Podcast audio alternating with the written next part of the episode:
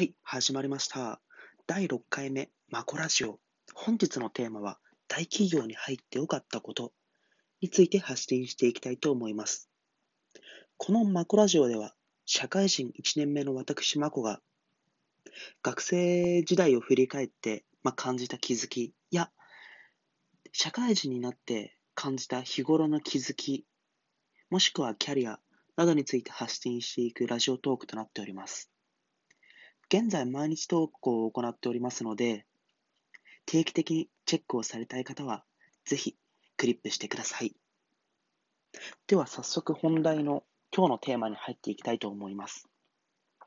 本日のテーマは、大企業に入ってよかったことについてお話ししていきたいと思います。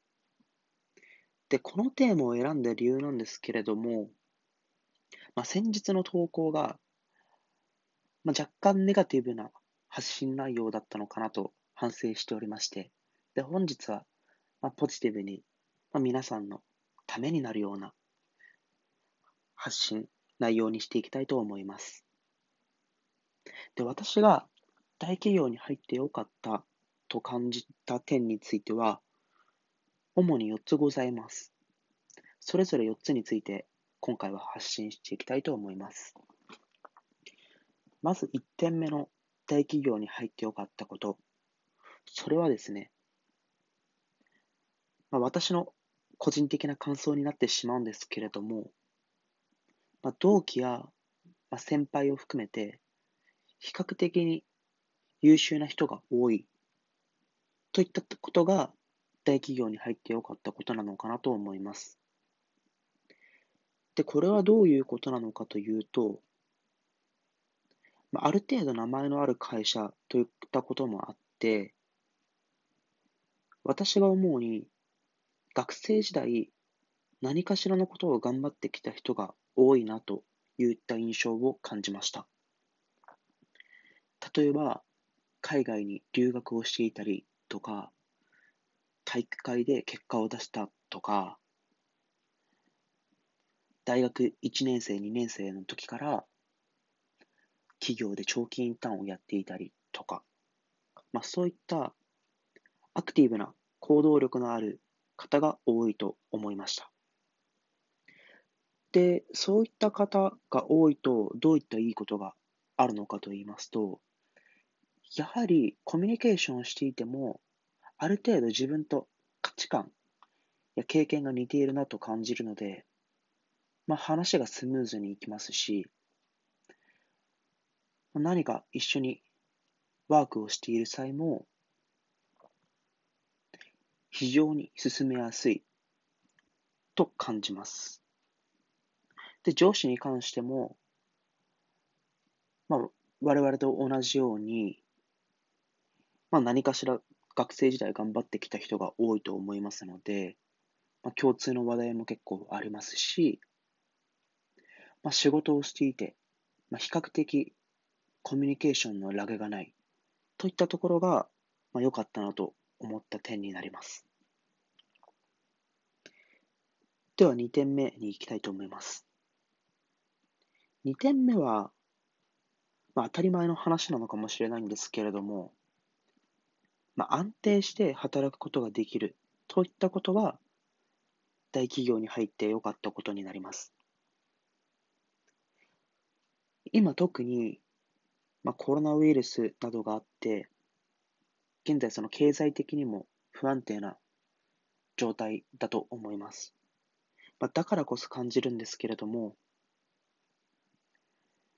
多角的な授業を行っている大企業ですと、まあ、こういったその不況の際に、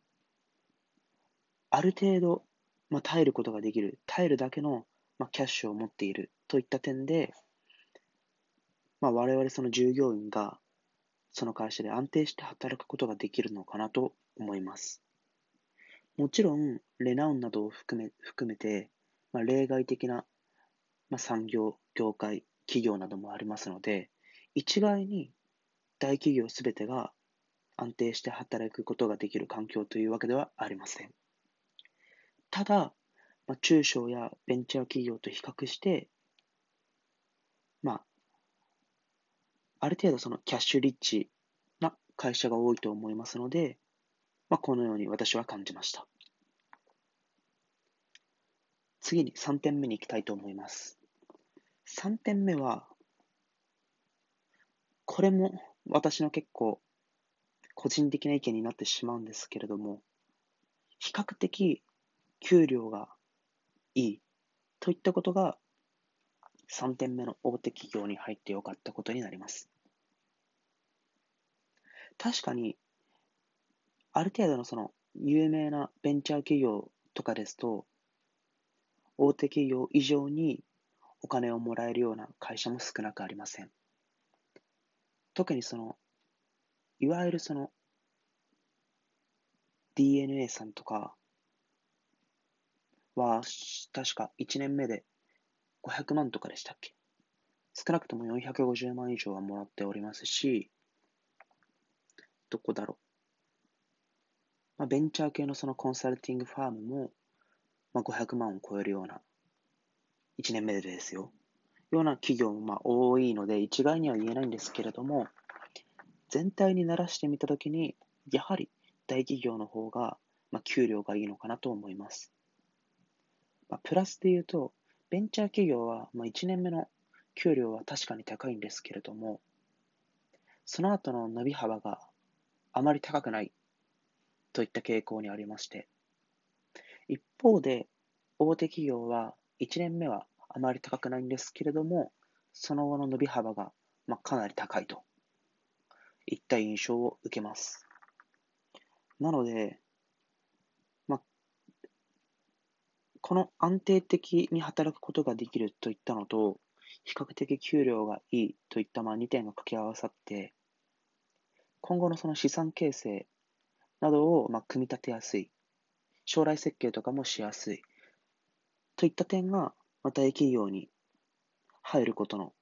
メリットなのかなと私は感じます。まあ、今後、先が見えない時代になってきますので、まあ、大企業であっても、まあ、このような例は徐々に減っていくと思われますが、現状では、まあ、依然として給料が高く、まあ、安定して働くことができるのが大企業なのかなと思います。はい。で、4点目についてお話をしていきたいと思います。4点目は、まあ、私が一番感じたことなんですけれども、まあ、大企業に属しているといっただけで説得説得力が増す。こういったことが良、かったこと、メリットなのかなと私は感じます。これはどういうことなのかというと、私、これまで、その、まあ、ブログやノートツイッターなどをやっていて、やはりその大企業の〇〇が言ったみたいな、その、ある種の、まあ、ブランディングといいますか、その、大企業という名前があるだけで、いろんな人にまあ見てもらいやすい、まあ、認知されやすいといった印象を受けます。その、まあ、事実を見たときに、やはり、まあ、多くの方は、その大企業の、まあ、ブランドによって、まあ、結構得することができるのかなと思います。おそらくまあ転職市場とかでは関係ないと思うんですけれども、まあ、この SNS 感や発信者にとっては、ある程度のメリットにはなると私は感じます。まあ、ただ、これに関して言うと、この説得力が増すといった項目に関して言うと、まあ、自分の周りのコミュニティでは、やはりその説得力の効果が全くないと思っていて、それは何でかっていうと、周りのその自分の所属しているコミュニティの人は、まあ、比較的その大企業に入りやすいコミュニティだったり、するので、この説得力を増すっていった効力が弱まっているのかなと、なんとなく感じます。以上の4つが私が大企業に入ってよかったと感じることになります。まとめますと、1点目が比較的に優秀な人がいる。2点目が安定して働くことができる。3点目が比較的給与水準が高い。で、4つ目が大企業ということで、ある種のコミュニティに対しては説得力を増すことができる。この4つが私が大企業に入ってよかったことになります。まあ、これに付け加えて言うならば、まあ、福利厚生がいいとか、まあ、合コンでモテるとか、まあ、大体はあるんですけれども、大体この4つの4つに分類されるのかなと私は思います。